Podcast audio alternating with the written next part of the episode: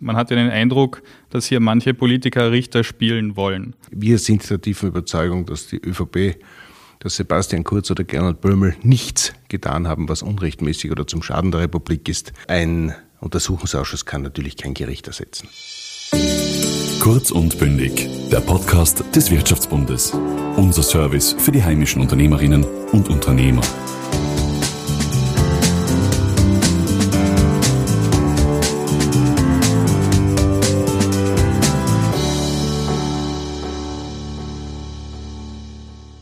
Wir widmen uns heute dem Thema, das abseits von Corona das größte Medieninteresse auf sich zieht. Dem Ibiza-Untersuchungsausschuss, der nun ein bisschen länger seit einem Jahr tagt. Einem Urschuss mit fragwürdigen Erkenntnissen, jedoch großen Ressourcenaufwand und viel Inszenierung. Darüber rede ich mit Nationalrat, Rechtsanwalt und Urschussmitglied Klaus Fürlinger. Mein Name ist Valentin Bedritsch und herzlich willkommen zu einer weiteren Folge von Kurz und Bündig.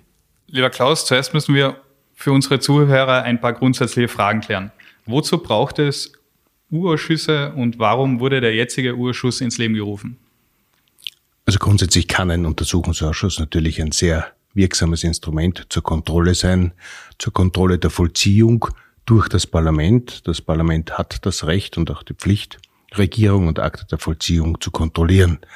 Der jetzige Untersuchungsausschuss wurde zumindest zu Beginn ins Leben gerufen, um zu klären, ob an den Fantasien, die der ehemalige Vizekanzler und FPÖ-Parteiobmann Strache auf Ibiza von sich gab, irgendetwas dran ist.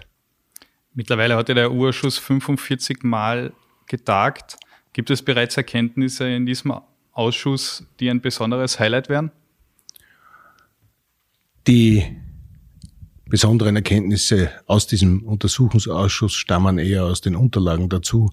Und da war schon vor Beginn oder vor dem ersten Tag klar, dass eigentlich nichts von dem drinnen ist, was erwartet worden ist, was gehypt worden ist, medial sozusagen, dass das, was Strache da drinnen gesagt hat, er werde Haselsteiner abzwicken oder Novomatic zahlt alle, das alles geben diese Unterlagen nicht her, äh, weshalb der Urschuss auch eine völlig andere Entwicklung genommen hat.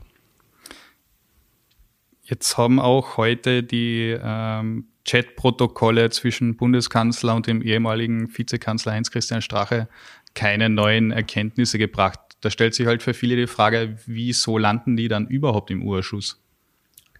Das würde äh, den Rahmen dieses Podcasts sprengen. Ähm, zu viele Nebenprodukte, zu viele Zufallsfunde äh, kommen zurzeit in diesen Untersuchungsausschuss, bedingt auch durch die extensiven Ermittlungen der Staatsanwaltschaften, die halt alles mitnehmen, was sie irgendwie finden und meiner Ansicht nach auch deutlich zu viel verakten.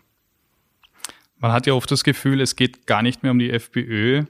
Die ist ja quasi eh schon erledigt aus Sicht vieler Berichterstatter. Jetzt wird hauptsächlich versucht, dem Bundeskanzler und der Volkspartei etwas anzuhängen. Stimmt dieser Eindruck oder ist das nur eine Umkehr der Opferrolle? Naja, ganz falsch ist das nicht. nicht? Nachdem zunächst äh, herausgekommen ist, dass die Fantasien äh, des FPÖ-Obmanns nicht in die Umsetzung gekommen sind, musste man dem Untersuchungsausschuss politisch gesehen einen neuen Spin geben. Und da war dann die Strategie zu versuchen, das Korruptionsthema der österreichischen Volkspartei anzuhaften.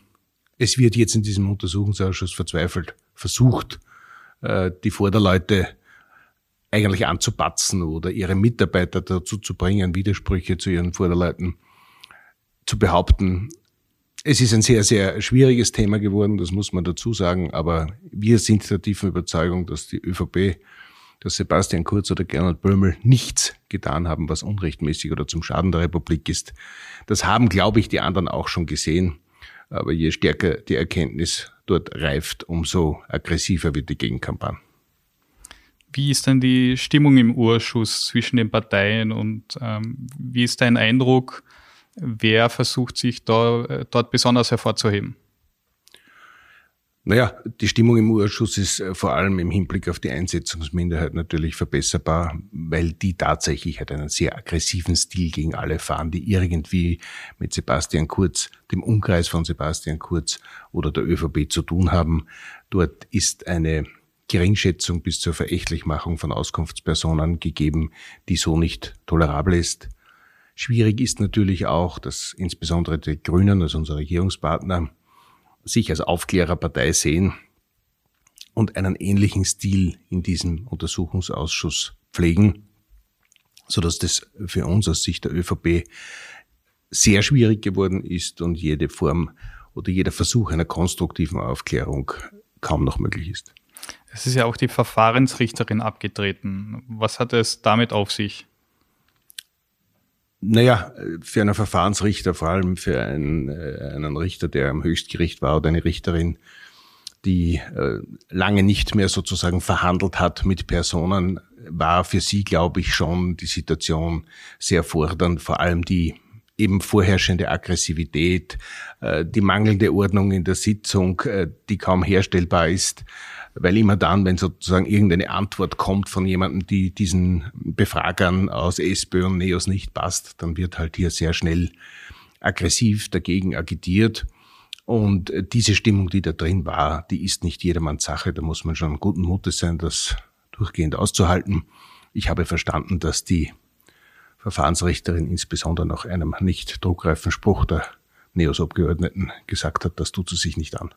Wie bewertest du als Jurist die Situation rund um den Urschuss? Man hat ja den Eindruck, dass hier manche Politiker Richter spielen wollen. Ersetzt der Urschuss unser Rechtssystem? Das kann er nie tun. Ich war, schon bevor ich mit der Politik begonnen habe, immer der Meinung, dass ein Urschuss dann einen Sinn macht, wenn die Strafverfahren oder Ermittlungsverfahren abgeschlossen sind. Denn die wesentlichen Personen, die wirklich in Strafverfahren verfangen sind, die können sich dort ihrer Aussage zu einem guten Teil entschlagen. Daher kein Erkenntnisgewinn. Ich kann aber auch eine politische Verantwortung nur dann klären, wenn mir jeder alle Antworten gibt. Daher halte ich das parallele Führen von Untersuchungsausschüssen und Ermittlungsverfahren der Strafbehörden für nicht zielführend. Äh, ein Untersuchungsausschuss kann natürlich kein Gericht ersetzen. Und wie lang wird oder soll der Urschuss deiner Meinung nach äh, dauern? Es hängt in erster Linie von der Verfahrensordnung und in zweiter Linie von der einsetzenden Minderheit ab. Grundsätzlich wäre, glaube ich, ursprünglich der 15. April der letzte Tag gewesen, an dem der Untersuchungsausschuss getagt hätte. Vor wenigen Wochen hat die Einsetzungsminderheit bekannt gegeben, sie würde eine Verlängerung um drei Monate beantragen. Das kann die Einsetzungsminderheit einmal noch machen. Die Einsetzungsminderheit ist genau. Äh, SPÖ und NEOS.